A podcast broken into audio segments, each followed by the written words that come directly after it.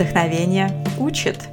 Подкаст для тех, кто готовится к иммиграции, кто уже проходит интеграцию, но застрял в обстоятельствах и не знает, куда двигаться дальше.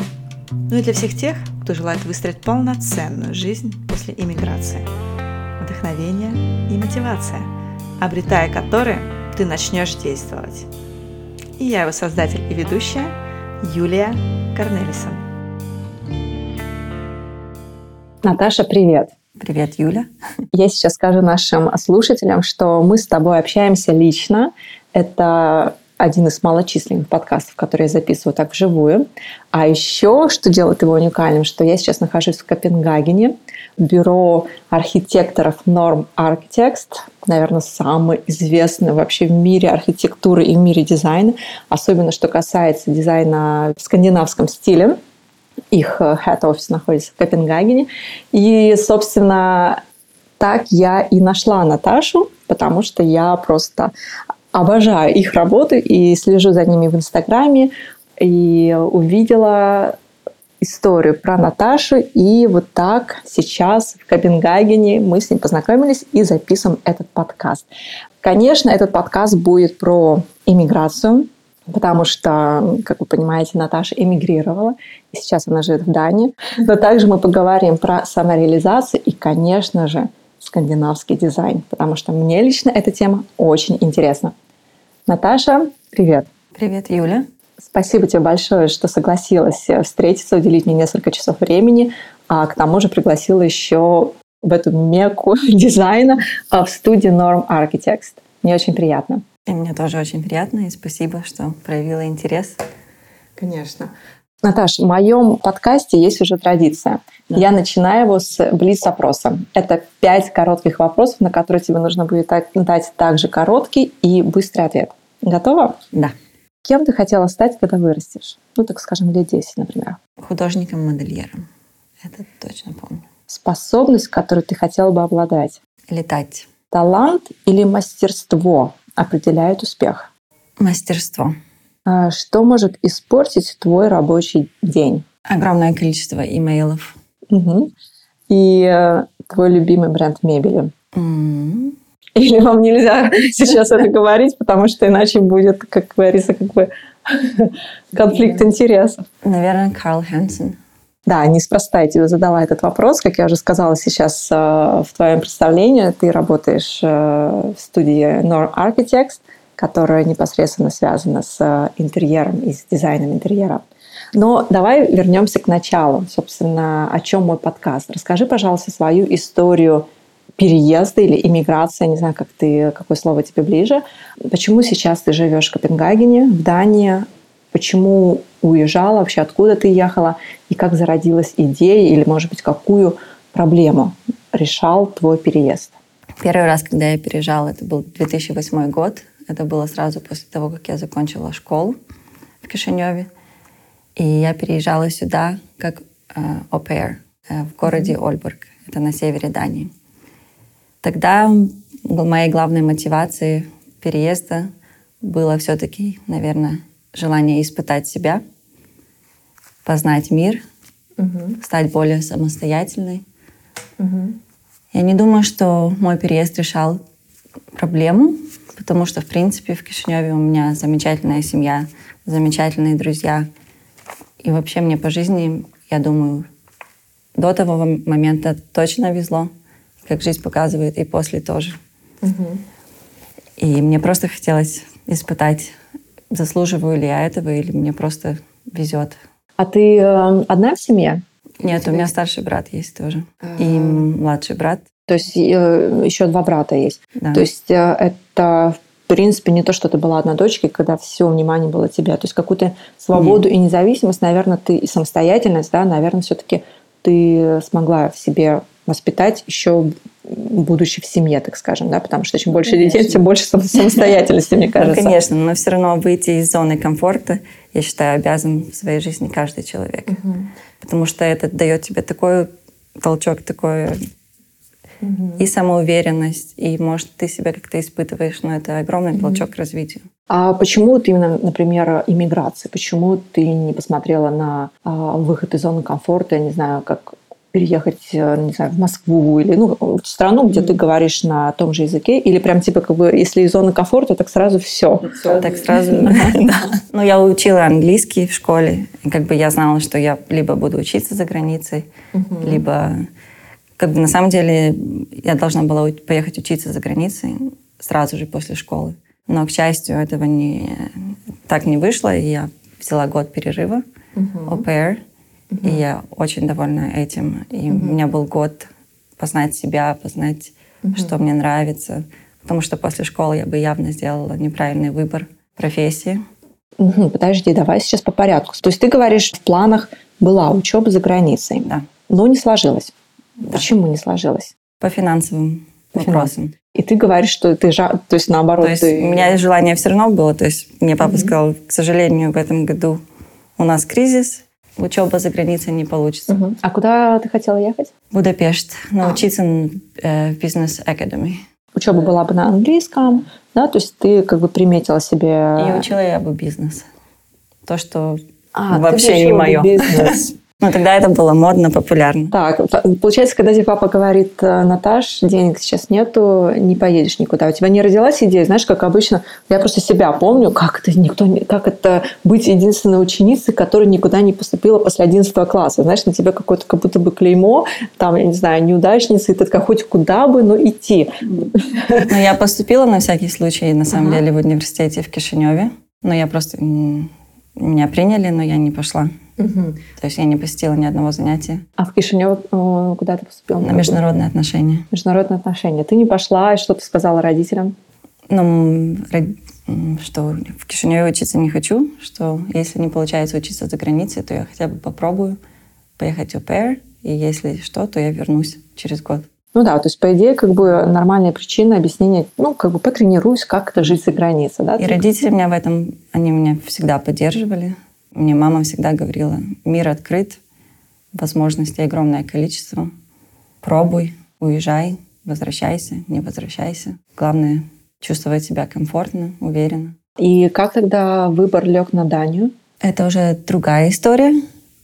Это был совершенно случайный, ну не совершенно, но в принципе случайный выбор. Получается, au pair я в, где-то с 14 лет у меня очень заним, как бы, экология, и все это меня очень занимало. Я вообще хотела стать экологом. Но в, там мне родители сказали, экологом не будешь, зарплаты там никакой нет. Угу. Ну, по крайней мере, в Молдове, наверное, нет. Это Но точно, в Европе да. сейчас это просто такой бум, ну, по крайней мере, в Голландии, наверное, в Дании тоже. Да, и Финляндия. На тот момент я мечтала о Финляндии, кстати, в которой я до сих пор ни разу не была. И поэтому я подумала, я подам на ОПР в Голландии, в Дании, в Швеции. Mm-hmm. Поближе, буду поближе к Финляндии. Но так попало, выпало, что семья, которая мне подошла, она была в Дании. Поэтому я приехала в Данию и влюбилась с первого взгляда. И ты говоришь, что ты дала себе год на то, чтобы э, понять, чего ты хочешь, э, куда тебе идти, как ты занималась этим поиском, да? Что это был прям такой мыслительный процесс, так скажем, или же это щелчок, и ты поняла, вот, вот мой путь? Это был мыслительный процесс, плюс происходили какие-то вещи, которые... То есть я считаю, что надо быть открытым и просто смотреть, что происходит вокруг тебя. И в первый же день, когда я приехала в Данию, в первую неделю, я познакомилась э, с парнем, и он э, архитект, учился на архитектора. И мы как-то разговаривали об этом, об его учебе. На поляк. А, угу. Мне показалось, что это очень интересный человек, и что как бы это такая интересная профессия. Хотя я до этого на самом деле думала об этом, но мне казалось, архитектором учиться, нет, это столько мучиться, страдать, не спать. Очень сложно, Не буду. Потом я начала в Дании архитектура вокруг тебя вдохновляет. То есть тут есть на что смотреть. Меня это начало интересовать. Потом я поехала в Париж э, навещать подружку. Там еще мне это стало более интересно. То есть какие-то вещи происходили, и мне всегда в мне была часть э, креативности и часть более такой математической, технической. Угу. И для меня... Ну, то есть твои сильные стороны, получается, да, сложились... Есть, э, и... То есть у меня было время подумать, осмыслить, что мне нравится, какой я человек, то есть не то, что я жила не в, не в верении до этого и не знала, какой я человек, но как бы мне это все помогло. Плюс э, потом я размышляла, если я хочу учиться на арт менеджмент или на архитектуру. Тогда я тоже поговорила со своим father, и он мне посоветовал поступать на архитектуру. Я просто скажу, father – это, получается, отец э, в семье, в которой ты работала. Да. Угу. И потом я просто сказала родителям, что я решила поступать на архитектурный. А почему ты поговорила с father? То есть он тоже был архитектором? Нет, но он э, просто умный человек. Mm-hmm. Достаточно мудрый, и он правильные советы умеет раздавать в жизни. Mm-hmm. А ты помнишь, что ты у него спросила? Или как выглядела форма твоего обращения? Ну, потому что как бы, архитектура для меня понятна, что это, в принципе. Но арт менеджмент как бы звучит хорошо, но я не очень понимала, что это такое. Mm-hmm. И он мне разъяснил, как бы, о чем это, и что это очень такое как это сказать, поверх расплывчатое понятие. В принципе, надо иметь более существенную профессию. Ты э, сейчас до сих пор по сей день не жалеешь о том решении, о том совете, который ты нет, получила нет. и последовала? Это угу. точно. Хорошо. Вы Может быть, то, что я не училась на экологию. Но такой спойлер наперед, но с другой стороны, мне кажется, что ты сейчас тоже можешь э, содействовать экологии Потому что если посмотреть на норм architect, да, то есть какие материалы вы используете, а, какую мебель, да, или каких дизайнеров вы предлагаете, да, то есть это такие материалы, которые натуральные, которые ручной труд, ну, не знаю, там, да, то есть очень часто мебель, я так понимаю, делается может быть, конечно, это мне так кажется со стороны, а на самом деле делается совсем не такая. в Китае тоже. Ага, Понятно. Ладно, давай тогда... А, то есть, получается, вернемся к вопросу про иммиграцию. Мы еще поговорим про твою работу.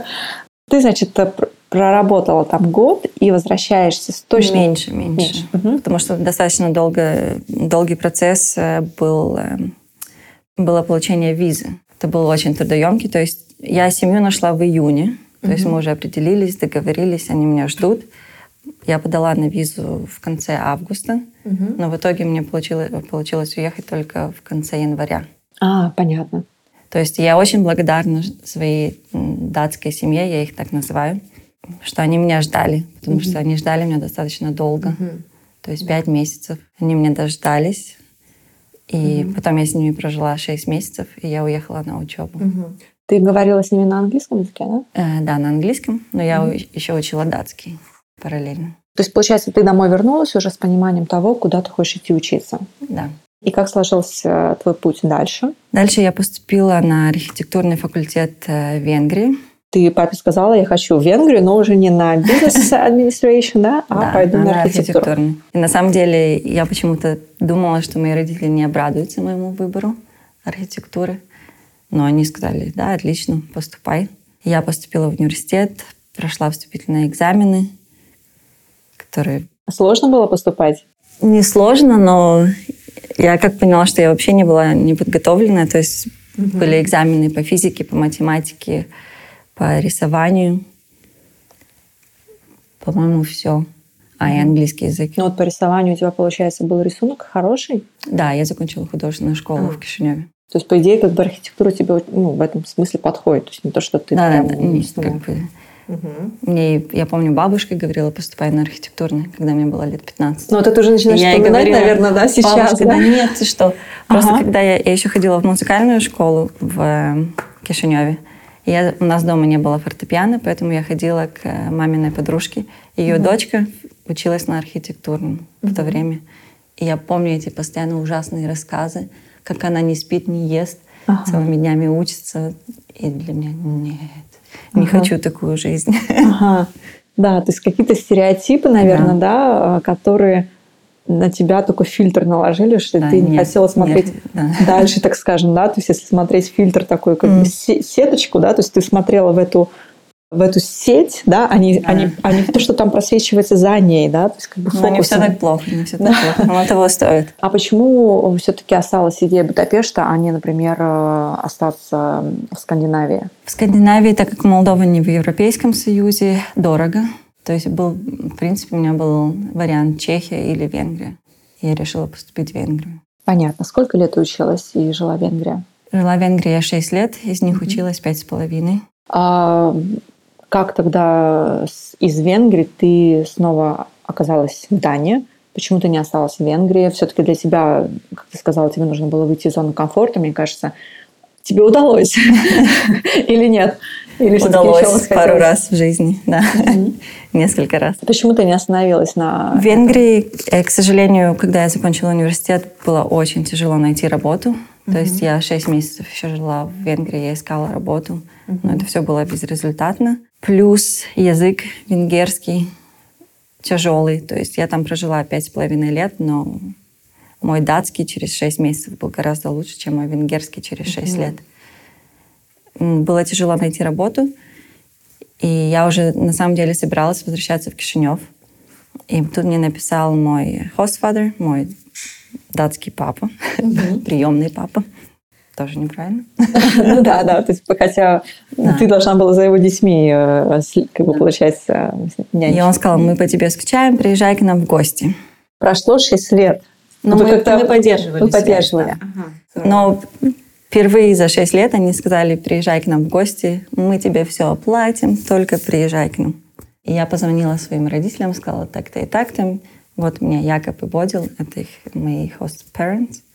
Э, зовут меня к ним э, в гости. Еще такой вопрос, перебью тебя. А ты не знаешь, ты была единственная у них аупер или у них были еще другие девушки? До, до меня у них была девочка из э, Монголии.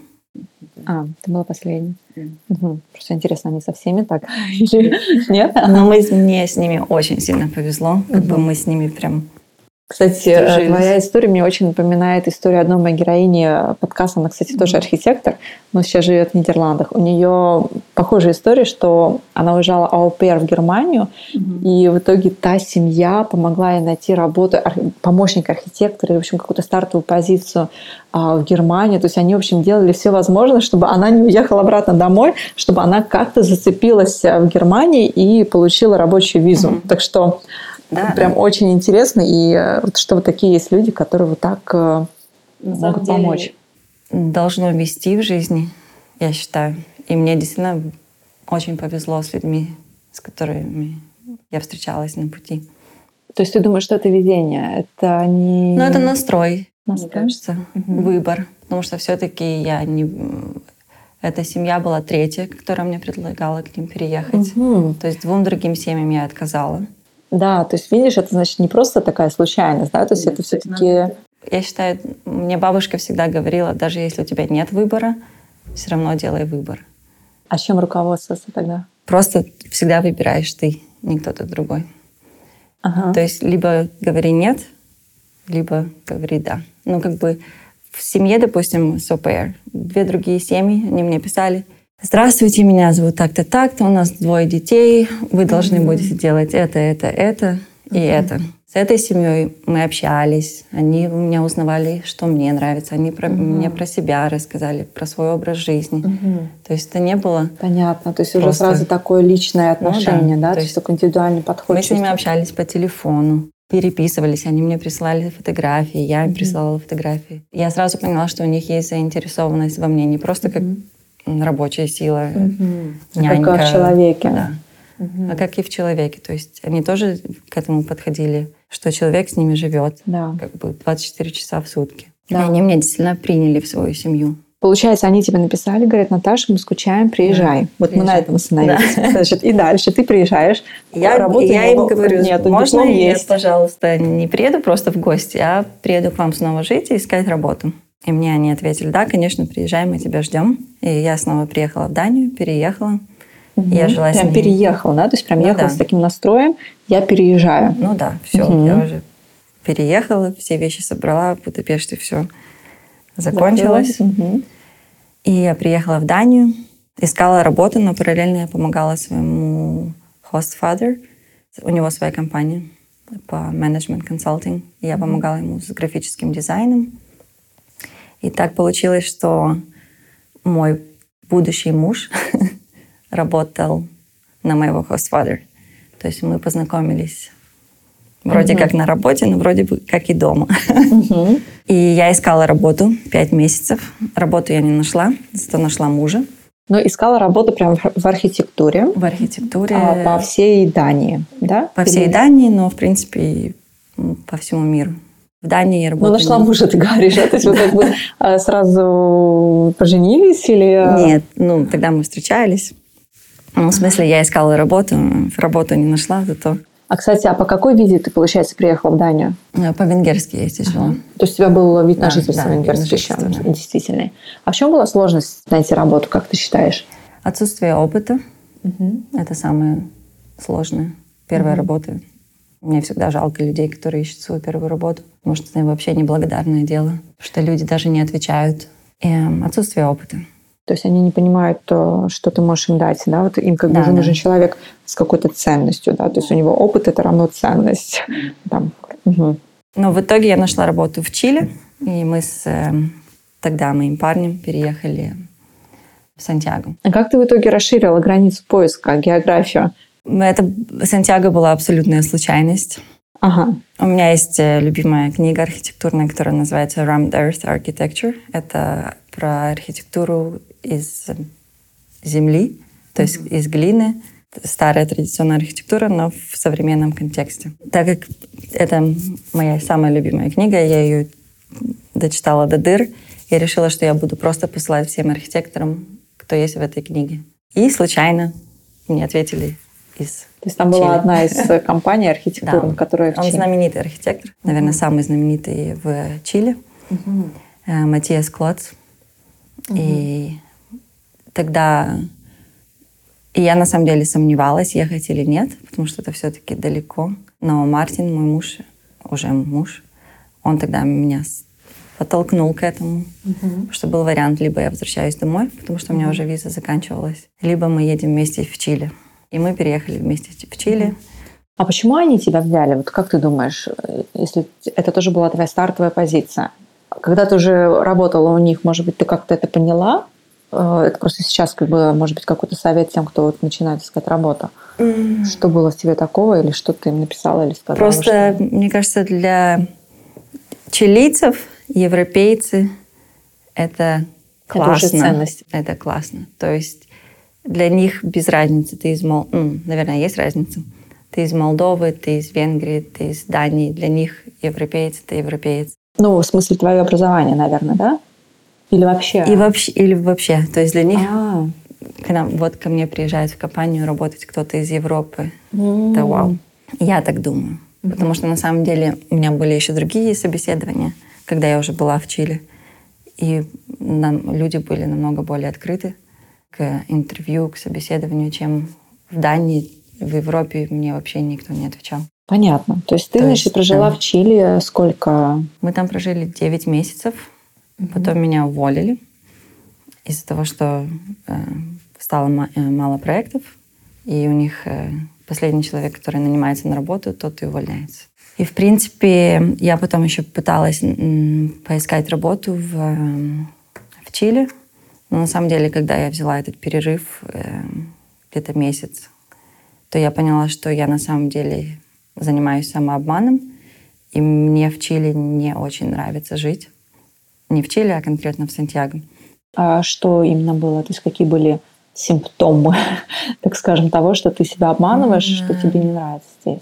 То есть я не очень себя комфортно ощущала на работе, потому что чилийцы очень шумные.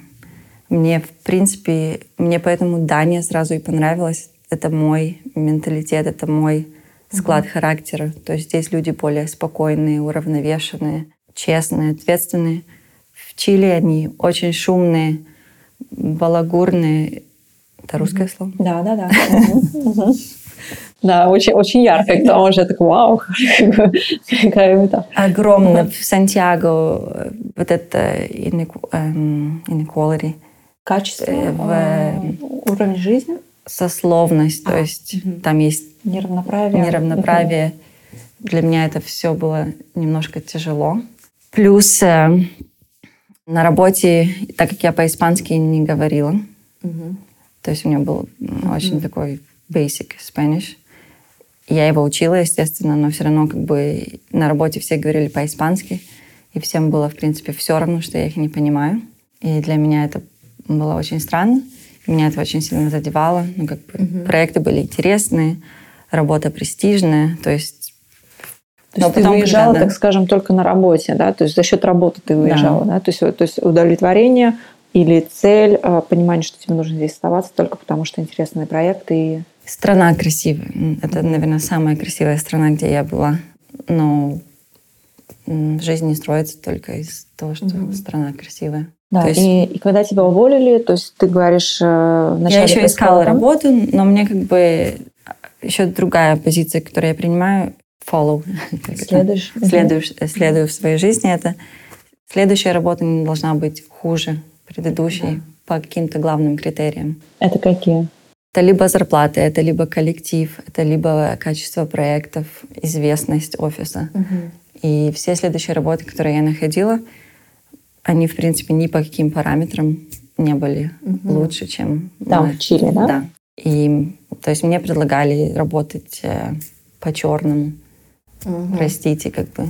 Угу. Я в этом не заинтересована. Или мне предлагали зарплату меньше, либо проекты менее интересные. То есть меня, моя первая работа, на самом деле, была просто замечательная. Огромное количество интересных проектов и задания. То есть я не делала там дверные ручки или, не знаю, туалеты рисовала год. И когда меня уволили, то есть я сделала шаг назад, и я поняла, что...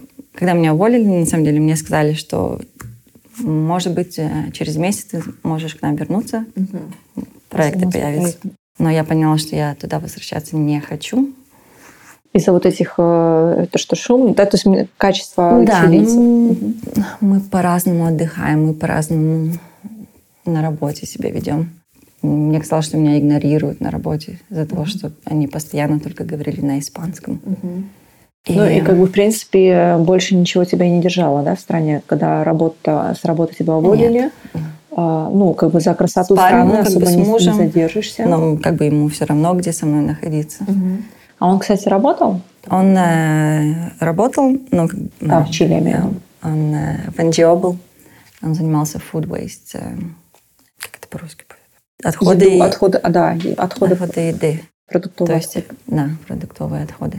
Он, он э, и двое других ребят занимались этой проблемой, но они тоже столкнулись э, с огромной коррупцией. То есть он, получается, как бы был э, предпринимателем, да? Ну да, но это как NGO, Non-Governmental а, Organization. Понятно. Угу. Как, а... И он как бы занимался этим. Им, ему очень там нравилось. Угу. Но тоже потом коррупция, тяжело, конечно, было угу. тоже. Угу. И после этого как раз-таки это был 2015 год, и Молдова никогда не участвует ни в каких э, европейских грантах, но именно в этот год Молдова была частью программы Erasmus Entrepreneurship. Угу. И как ты узнала? У меня друг ездил по этой программе тоже в Данию. Мы с ним учились вместе в Будапеште. Угу. И он мне рассказал про эту программу. И я как бы следила угу. за ней. Потом у меня другой тоже мой друг ездил по этой же программе, он угу. в Будапеште э, проходил практику. И я подала на эту программу. Это программа для тех, для молодых людей, которые закончили университет, в принципе, недавно угу. и планируют открыть свой бизнес. И тебе надо создать свой бизнес-план, подать его, и тогда тебе дают разрешение на грант. И я выиграла этот грант. На ну, то, то есть там конкурс, да. это не, не каждый, да? То есть ну, я знаю трех людей, трем не отказали. Понятно. Хорошо. А, Там, то есть ты написала какой-то бизнес-план? То есть да, я написала бизнес-план, что я хочу открыть. Или у, тебя, или у тебя на самом деле есть еще какие-то амбиции? И были тогда, которые ты рассказала? Тогда были, но на самом деле сейчас их меньше, потому что тяжело, тяжело здесь открыть свой бизнес. Потому что как раз-таки первый офис, в который я работала в, в Дании, называется Vect. И я с ними, получается, начала свою практику. То есть ты, получается, как это технически выглядит? Ты выиграла этот грант, я выиграла стажировка грант. в Дании. Да, то есть стажировка в Дании по профессии. Да, по профессии. Потом, Потом тебя... тебе, тебе, у тебя открывается доступ э, к их database. Э, да, базе данных. К базе данных. И там у тебя есть э, выбор каких-то компаний, которые уже участвуют в этом. К сожалению, на архитектуру там никого. Был один офис, по-моему. Но поэтому я начала писать э, офисам, которые мне нравятся. Я им предлагала так-то и так-то. Вот я выиграла такой-то грант. Если вы заинтересованы, вам надо зарегистрироваться на этом сайте. А, понятно. То есть и... ты пошла как бы не, не смотрела вот что данные, да, то есть я начала как бы смотреть да. еще out of the box, да, да. то есть... Потому что выбора там не было. Uh-huh. И мне ответили три компании, и я пошла с ними на собеседование, и я им рассказала, то есть они услышали. Вы вернулись в Данию, ты уже лично Да, мы уже ходила. сюда приехали, вернулись uh-huh. из Чили. Мы тогда жили в Ольберге с родителями Мартина. И я приехала в Копенгаген, у меня было этих три собеседования с компаниями.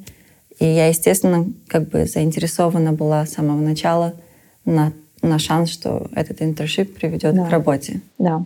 И я об этом говорила сразу на собеседовании. То угу. есть я понимала, что мне никто не скажет, да, мы тебя наймем на работу да. через 6 месяцев. Конечно, да. Но все равно есть компании, которые тебе скажут, нет, к сожалению, угу. мы этого не делаем. Да. Или да, есть так, такая возможность. Угу.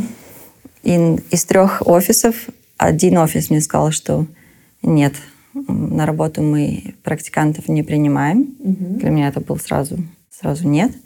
Потом два офиса еще осталось. Они оба сказали, что да, такая возможность есть при благоприятных обстоятельствах, естественно.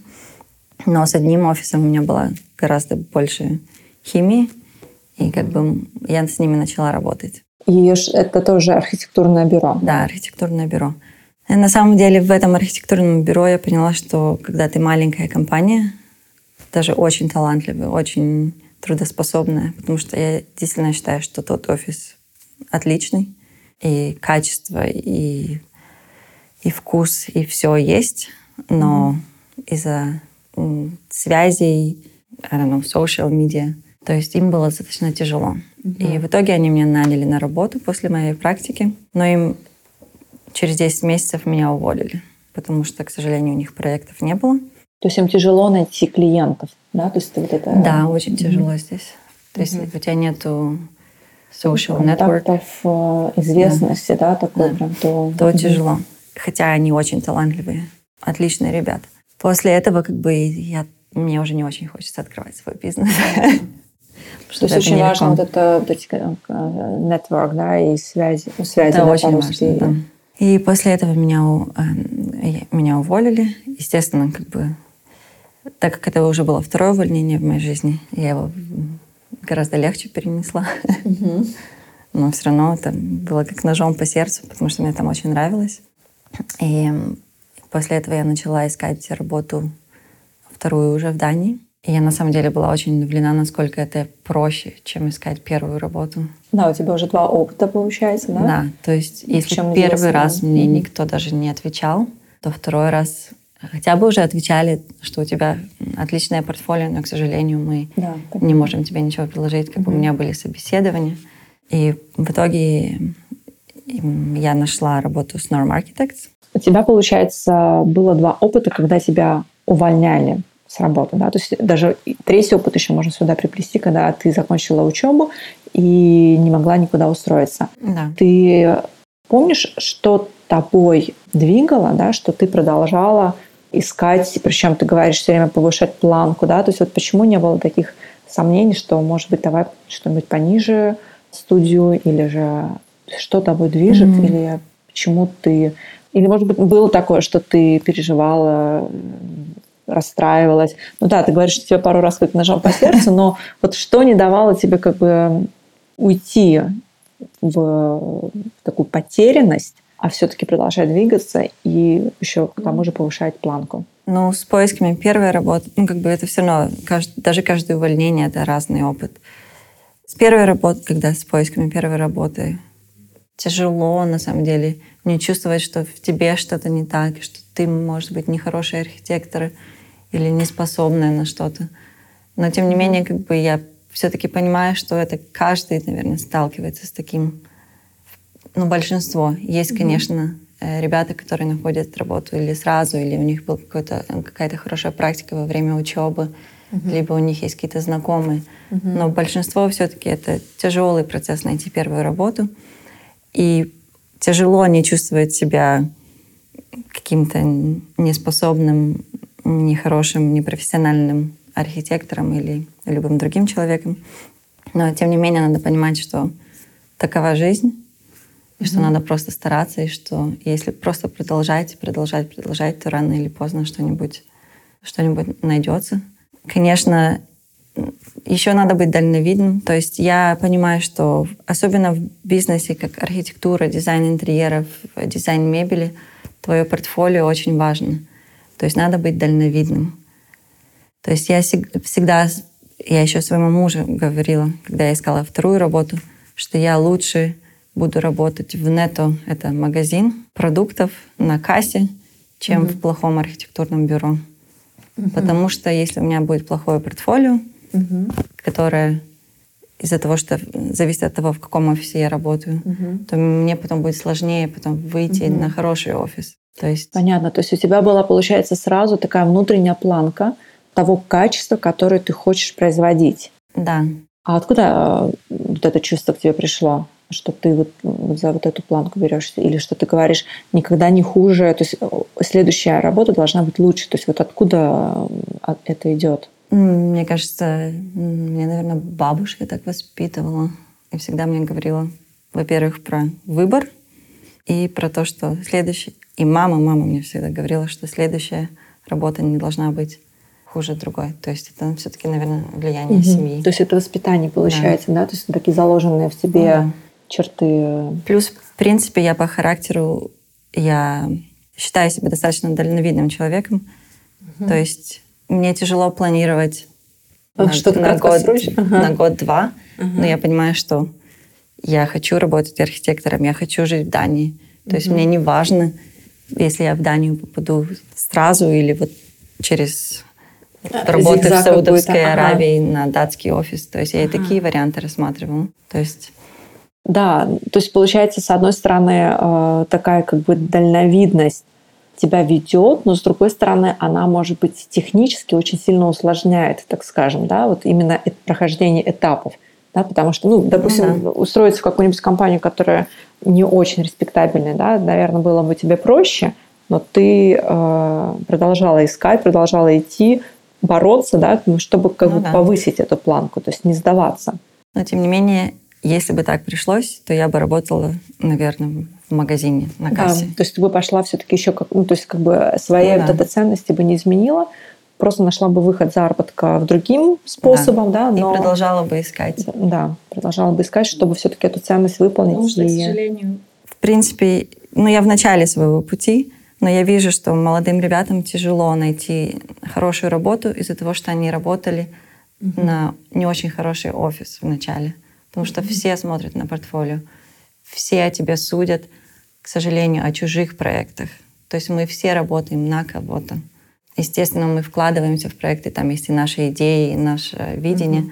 но все-таки это видение главного архитектора, да, то это реализация главного дизайнера. В итоге задумок э, того, кто выше да. стоит тебя, и ты должна там технически это получается сделать. А нас судят о нашем портфолио, которое не совсем и наше. Да, верно. То есть, получается, вот если сейчас говорить про твою работу нынешнюю, да, в Nov Architects, это э, на какой ступеньке, вот ты говоришь, дальновидность у тебя очень хорошо развита, да, вот если про твои планы на будущее, то есть это на, на какой ступеньке, так скажем, она находится сейчас, если от 1 до 10, а, в твоих амбициях? Мне здесь нравится работать. Я развиваюсь. То есть как бы и если я не развиваюсь, у меня был такой период на работе, как бы я об этом тогда просто сообщаю, угу. мы тогда находим вместе выход. То есть пока я развиваюсь, я думаю, лет 5-6, мне здесь, скорее всего, будет куда расти. Но в дальнейшем мне как бы хотелось бы немножко вывести свою как бы работу более э, sustainable construction. Угу. То есть вернуться к, к экологии, так скажем, да? да? Чтобы... Э, да, но для этого все-таки мне надо немножко другое образование, к чему я еще не готова. Раз мы уже э, заговорили, снова вернулись про работу Norm Architects и вообще к скандинавскому дизайну, это всегда так было, что э, такие чистые линии с минимализма, э, серая, то есть натуральные материалы, да, то есть там, если дерево а, или камень. или э, лен там, или хлопок, mm-hmm. или же это тренды, которые э, скандинавы, получается, подхватили и стали их реализовывать, или же наоборот, Скандинавия заложила эти тренды, и теперь весь мир им следует? Ну, на самом деле, все эти скандинавские, скандинавский минимализм, скандинавские тренды, все это на самом деле перезаимствовано у японцев, то есть и палитра цветов, и mm-hmm. простота линий. Это все на самом деле взято у, у японцев, mm-hmm. но потом, естественно, адаптировано на европейский, на европейский манер, на, mm-hmm. на европейский вкус. И в Дании классическая мебель, она, в принципе, была 60-х, 70-х годов. Mm-hmm. Стулья, люстры, все это классика тогда зарождалась. Я, к сожалению, в те годы не жила, но то, что я вижу по фотографиям, 60-е и 70-е это все равно была смесь э, то, что мы сейчас называем современным минималистичным, угу. и немножко и обои, и ковры на полах, и ковры на стенах. То, что до сих пор присутствует э, в в интерьерах в Молдове, скажем так, угу. или в Венгрии. И датчане, они как бы все это постепенно, естественно, развивалось, и в них выработался вкус. Каждый датчанин, который, по-моему, рождается, уже знает про дизайнеров, угу. про PH Lamp, про угу. Карл Хэнсон, угу. э, стулья, угу. про Royal Copenhagen э, сервис. То есть для них это, они этим окружены, они это постоянно. То есть даже в обычных семьях все это присутствует. Угу. В Дании э, семьи живут, в принципе, в достатке, то есть угу. себе многие семьи могут позволить иметь что-то дизайнерское. Угу. То есть Но это... это, получается, будет что-то, или же это, например, весь, если столовая, то все стулья будет, например, 8 стульев от Карл Хэнсон. Ну, каждого, каждый по-разному. Но все-таки, mm я думаю, они очень зациклены на то, что у них находится внутри дома. Плюс из-за, как я думаю, из-за погодных условий, из-за того, что полгода темно, угу. они очень много времени проходят, э, проводят, проводят э, внутри. Угу. То есть для них важно создать атмосферу хюге. Угу. Для, для них для них стакан может какое-то, не знаю, удовольствие приносить. Для меня это все было очень странно поначалу, на самом деле. Покупать вешалки за 20 евро или тратить на стакан 50 евро. Для mm-hmm. меня это было зачем, когда можно все это взять в Икее. Да. Но сейчас я все это больше понимаю, что для них каждый, каждый деталь. предмет угу. имеет свое значение и приносит им радость. То есть для них это не просто лейбл, а для них это прям удовольствие да, от то жизни. Есть они которые... действительно mm на этом как бы сконцентрированы, и они действительно в этом видят что-то важное для них. И я вижу, что в Дании для меня это тоже становится важнее. Но я своему мужу говорю, что если я когда-нибудь в жизни захочу потратить 2000 евро на стул, стукни меня по голове. На один стул. Да. В принципе, в Дании такое часто бывает. Да, да. Но я все больше и больше тоже в этом нахожусь, что мне хочется, чтобы у меня дома все было красиво, чтобы все было со вкусом, чтобы все было более дизайнерское, а не только Икея. Или там ну да, это, наверное, еще потому, что ты вращаешься в этом, ну, да? да? То есть ты все. видишь, какие интерьеры, какие проекты вы создаете, и просто волей-неволей, наверное, да. входишь в этот же класс людей, да, то есть, который хочет от этого тоже получать удовольствие и ценить ручной труд или там ценить дизайнерскую работу, что они просто какой-то масса. Да, ценить качество. Если мы вернемся сейчас к иммиграции, и вот уже в завершение еще угу. такие вопросы. А вот чему ты научилась у датчан, и, может быть, вообще чему тебя научила угу. иммиграция? Причем несколько иммиграций, как мы сейчас уже выяснили. Чему меня научили датчане? На самом деле, это нелегкий вопрос, потому что мы учимся постоянно чему-то. И иногда, может, этого даже и не замечаешь. Но, допустим, в бизнесе меня очень удивила и порадовала прозрачность. Прозрачность mm-hmm. ведения дел — открытость к абсолютно посторонним людям. То есть у них нет такого, что мы что-то делаем, и об этом никто не должен знать, как это мы делаем. Тут большинство людей к этому относятся достаточно открыто, и для них поделиться собственным опытом, передать свое знание угу. это только хорошо для них. То есть угу. это доброе дело, и они рады. Тут если подойти к любому человеку и попросить совет профессиональный, то тебе редко кто откажет. То есть ты даже имеешь в виду не на рабочем месте, а вообще? Вообще, да, вообще. Как бы для меня это все равно странно, и мне кажется, это навязчиво, и я этим не очень пользуюсь. Как эти другие люди к этому относятся, и они к этому, то есть они это, не знаю, берут себе на заметку и превращают это в что-то полезное для них. То есть, по сути дела, как ты сделала в свое время, спросив host father совета, да, то есть это на самом деле нормальный такой как сказать, нормальный жест датчанина поделиться да, своим знанием, да, что да. он они, знает. Они только рады помочь mm другому человеку. Я не говорю, конечно, за всех, ну, да, но большинство. В большей массе. Потом они открыты. И сейчас ты тоже это в себе развиваешь и проявляешь теперь? Когда к тебе обращаются, то ты... Да, да, угу. я стараюсь, по крайней мере.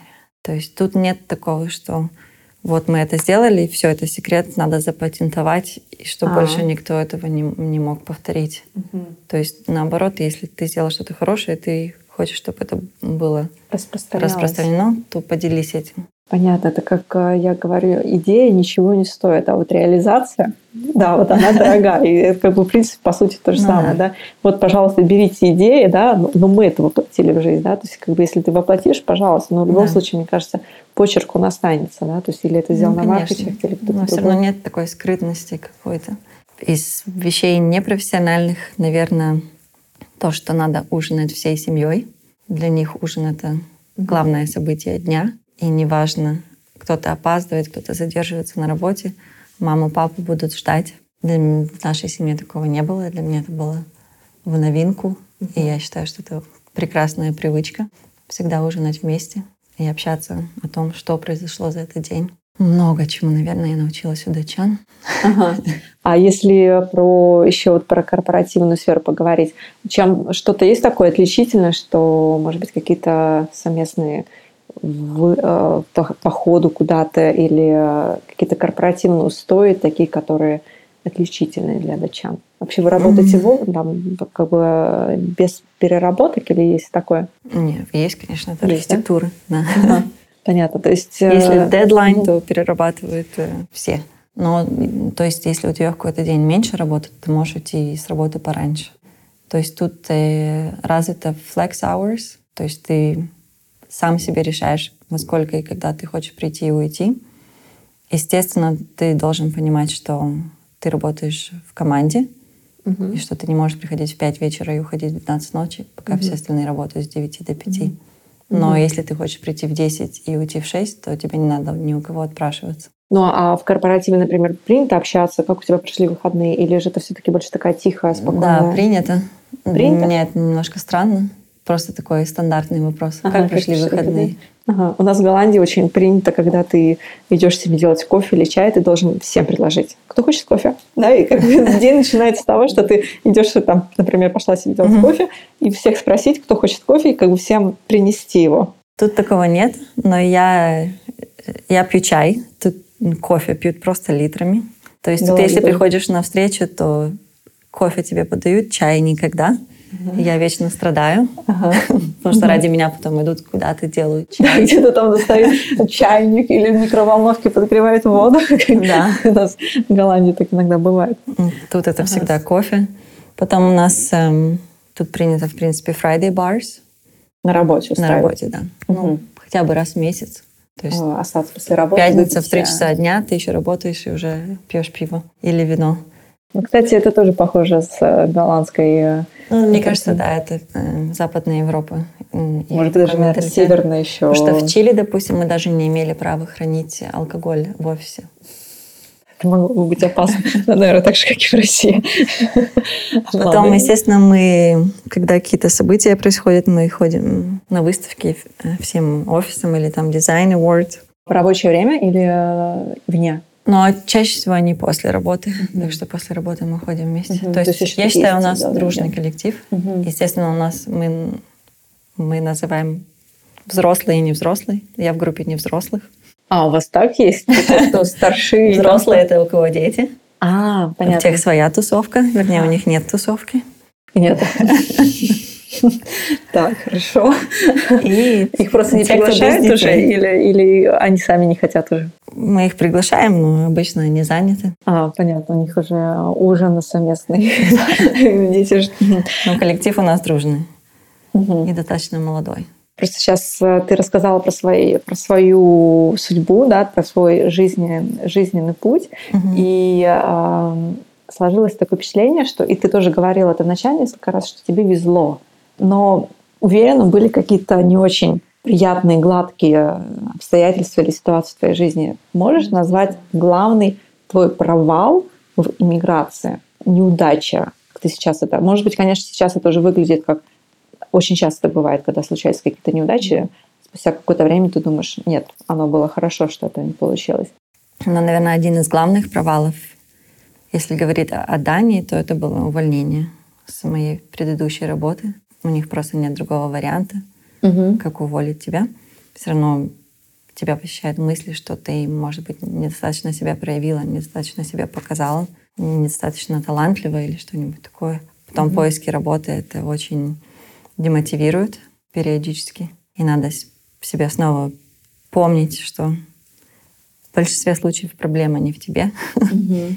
Просто тяжело. Сам процесс искания, угу. поисков работы — это тяжело. И снова стараться, и снова посылать, даже если ты это делаешь на автомате. То есть угу. все равно как бы продолжать. не оставаться и угу. продолжать. Угу. И рано или поздно кто-нибудь ответит. Понятно. И самодисциплина. Ну, а стратег... ну, стратегию ты поменяла, да? То есть мне просто интересно продолжать как бы все так же, или же все-таки искать другие выходы и способы, как э, если что-то не работает, значит, надо проверять следующую гипотезу. Но, в принципе, ты ну, сказала, да. что в Norm Architect ты написала по-другому, нежели другие письма. То есть, видимо, что-то как бы ты э, послушала свою интуицию. Ну, меняются стратегии.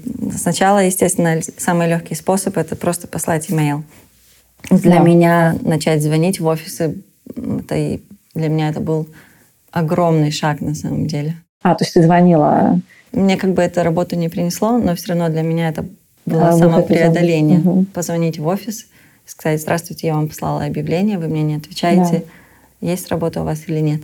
Да, и ты говорила это на английском или на датском? На английском. На английском. На английском.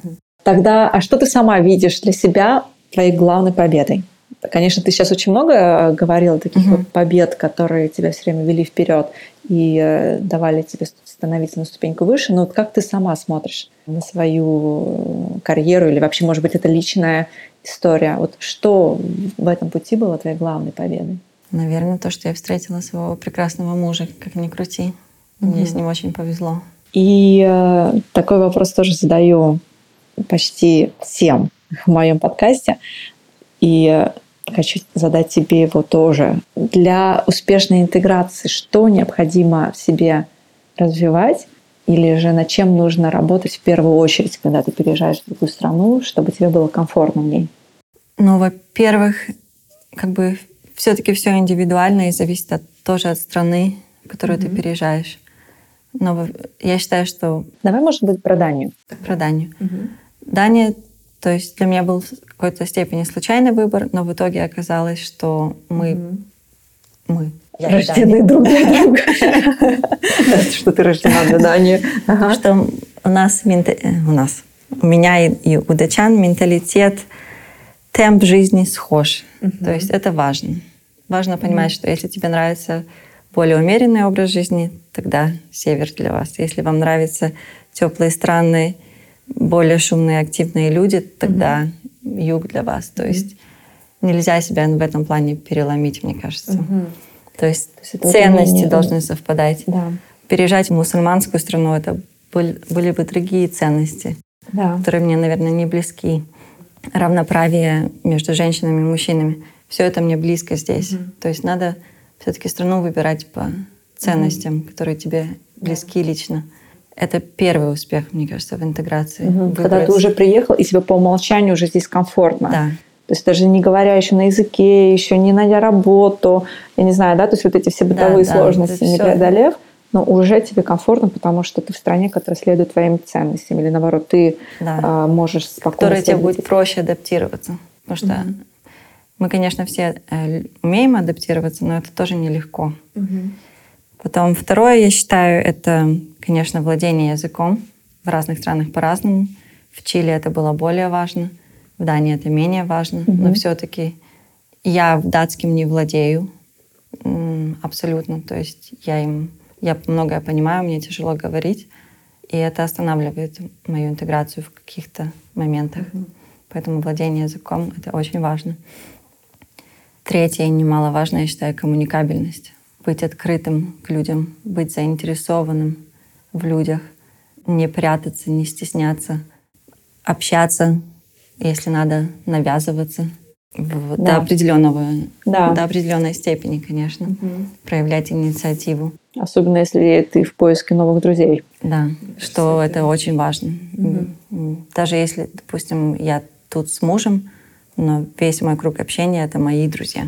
И для меня это важно, mm что я не дружу только с родственниками Мартина или с друзьями Мартина, но что у меня есть свой круг общения. mm И, естественно, еще важно иметь хотя бы одного близкого человека, который местный.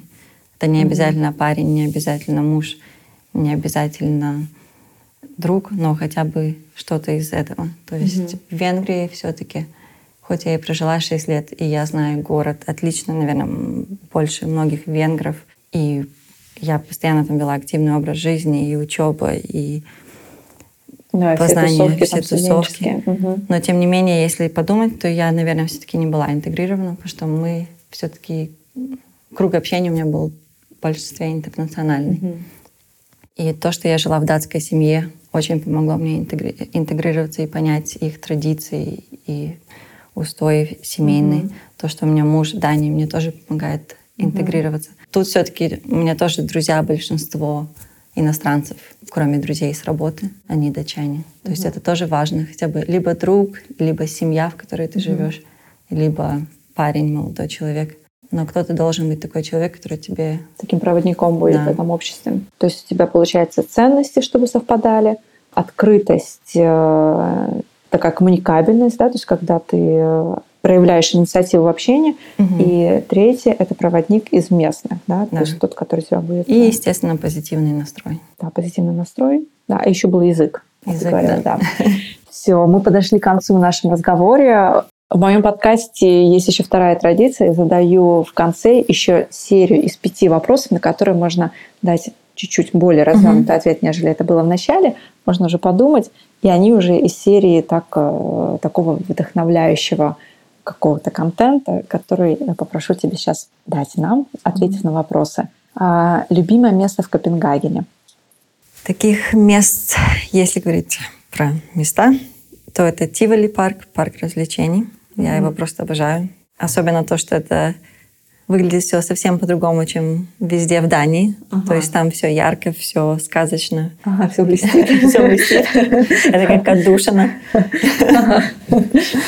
Ты себя снова чувствуешь ребенком и в сказке. Второе место это не Копенгаген, но это находится в Копенгагене. Это Фредериксберг парк. Это другая коммуна, но это находится внутри Копенгагена. Mm-hmm. И я обожаю этот парк. Там э, красивые сады, искусственные озера. Mm-hmm. То есть я очень mm-hmm. люблю этот парк. Из ресторанов. Ну, может быть, давай какой-нибудь. Из ресторанов мой любимый, э, любимое место это Oysters and Grill. Там э, морскую Сифуд, получается, да. Ты, кстати, ресторан выбираешь по интерьеру или по кухне? И то, и другое. Ага, правильно. Понятно, потому что у меня вот интерьер тоже очень важен. Ну, хотя иногда кухня, когда там уже тебя туда заводят, и ты ешь там, ты уже во второй раз уже не смотришь, да, ну, ну да. это очень вкусно. Потому что иногда бывает, что на интерьер ведешься, а потом приходишь и разочаровываешься, понимаешь, что... Ну, атмосфера Жаль. очень важна в ресторане. Да. Мне кажется, она... Даже если ты берешь take-away, заказываешь на дом в ресторане, который тебе нравится, все равно уже не то по вкусу. Да, да. То есть в ресторане всегда вкуснее, если ресторан красивый. Да. Да, но иногда бывает, что красивый ресторан, приходишь, атмосфера нету, официанты какие-то угрюмые, ну, а еда да. холодная, и как-то уже, уже, на этот ресторан, уже этот интерьер тебя уже не радует. То есть должно как-то все совпасть. Должно быть уютно. Да. Самая главная привычка, которая помогла тебе выстроить жизнь на новом месте? Коммуникабельность и умение находить э, общий язык с разными людьми. А, и твоя самая лучшая инвестиция денег за последний год? Тяжелый вопрос. В этом году я, наверное, мало во что инвестировала. Ага. Самая лучшая инвестиция это всегда в образование. Но в этом году у меня таких инвестиций не было. И, наверное, я назову занятие йогой или инвестиции в мои впечатления, путешествия. А вещь? Какую вещь ты себе купила? Может быть, какую-то для интерьера или mm, просто... Лучшая инвестиция. Или, может быть, э, вещь, аксессуар для себя или для... Наверное, подсвечник, который у меня дома, и он меня радует в холодное ага. время суток. Назови книгу, фильм, может быть, личность, э, что тебя вдохновляет или вдохновило, прочитав или посмотрев. Ну, из последнего, то, что меня впечатлило и вдохновило, это Our Planet, наша планета. Это сериал на Netflix про то, что происходит с нашей планетой сегодня, mm-hmm. происходило mm-hmm. раньше. Меня это, конечно, я и до этого была в курсе событий, но там это все показано очень красиво и mm-hmm. очень депрессивно. Это меня впечатлило, да, поразило. это опять же к вопросу про экологию, да? И... То есть из последнего это точно. Что тебя до сих пор все-таки это беспокоит, да? Ты да. в 15 лет говорила, что хочешь быть э, экологом. Да. Самый любимый город или место на Земле, которое ты рекомендуешь посетить? Я бы назвала Азорские острова. Мы там были с мужем в этом году в феврале, и мы снова едем туда через три угу. недели. Это, наверное, первое место, куда мы едем дважды угу. в год. Там просто очень красиво. Там поражает природа. Мало туристов. И, mm-hmm. конечно, Чили. Чили — это Патагония, Сан-Педро mm-hmm. де Атакама. Это mm-hmm. просто невероятные красоты места. Mm-hmm. Ты сейчас бы эмигрировала бы еще раз? Не сейчас. Как бы это к вопросу о планировании нет. Mm-hmm. Потому что все-таки надо быть немножко и приземленной, и мне надо в планах получать гражданство. Поэтому мне надо пока здесь быть. Но вообще, да. Я бы еще хотела попробовать эмигрировать в Азию. А, в Азию? Да. Просто испытать себя еще чуть-чуть. Угу. И потом снова, скорее всего, вернуться Потому в Европу что и понять, зона что комфорта до сих пор еще, да? Вот это то, что ты говорил ну, да. вначале, что хочется выходить из зоны комфорта, потому что это огромный boost дает развитие. Да? То есть это опять же... Но после Чили мне хотелось перерыва в этой зоне комфорта хватит уже. Хочется уже комфорта, наконец, и оставаться в ней, да? Так что пока мне хочется быть в комфорте, но я лет через пять, ага. я думаю, куда-нибудь. Ненадолго. Мне в Дании нравится. Ну, угу. на год, на два куда-то угу. переехать. Наташа, спасибо тебе большое за твое время, за твои ответы, за твою историю, потому что она очень вдохновляет. И вот это твое постоянное продолжение действовать, не останавливаться и, как ты говоришь, поменять отношение к ситуации, да, то есть то, что это не обязательно зависит от тебя, что у тебя не получается, есть какие-то еще внешние обстоятельства. Это как раз-таки то, что нам очень важно каждому человеку, неважно, ты в эмиграции, а, когда все начинаешь с нуля, или же ты в своей стране, но испытываешь какие-то перемены, или же хочешь этих перемен, вот, просто продолжай действовать, знать свои ценности, а, не воспринимать все на личный счет, а да. идти туда, куда ты хочешь, и не изменять себе. Спасибо и тебе большое. Было очень приятно поговорить и поучаствовать в подкасте. Когда я прослушала этот эпизод после монтажа, я не могла себе позволить оставить свои последние слова без вот этой маленькой поправочки. Я говорю, просто не воспринимай это на свой личный счет и продолжай действовать. Да не так уж это и просто. И не каждому по силу сделать это самостоятельно. Говорю из своего личного опыта. Если тебя вдохновила история Наташи, ее действия, но сама ты сейчас не чувствуешь себе силы работать над достижением желаемого, ну, может, просто не знаешь как, может быть, не уверена в своих силах в новой стране, ты чувствуешь себя здесь чужой и думаешь, что никому не нужна, злишься на местных за их, так скажем, глупые привычки или традиции, или вообще боишься с ними сталкиваться из-за незнания языка, то я скажу тебе, у тебя есть выход.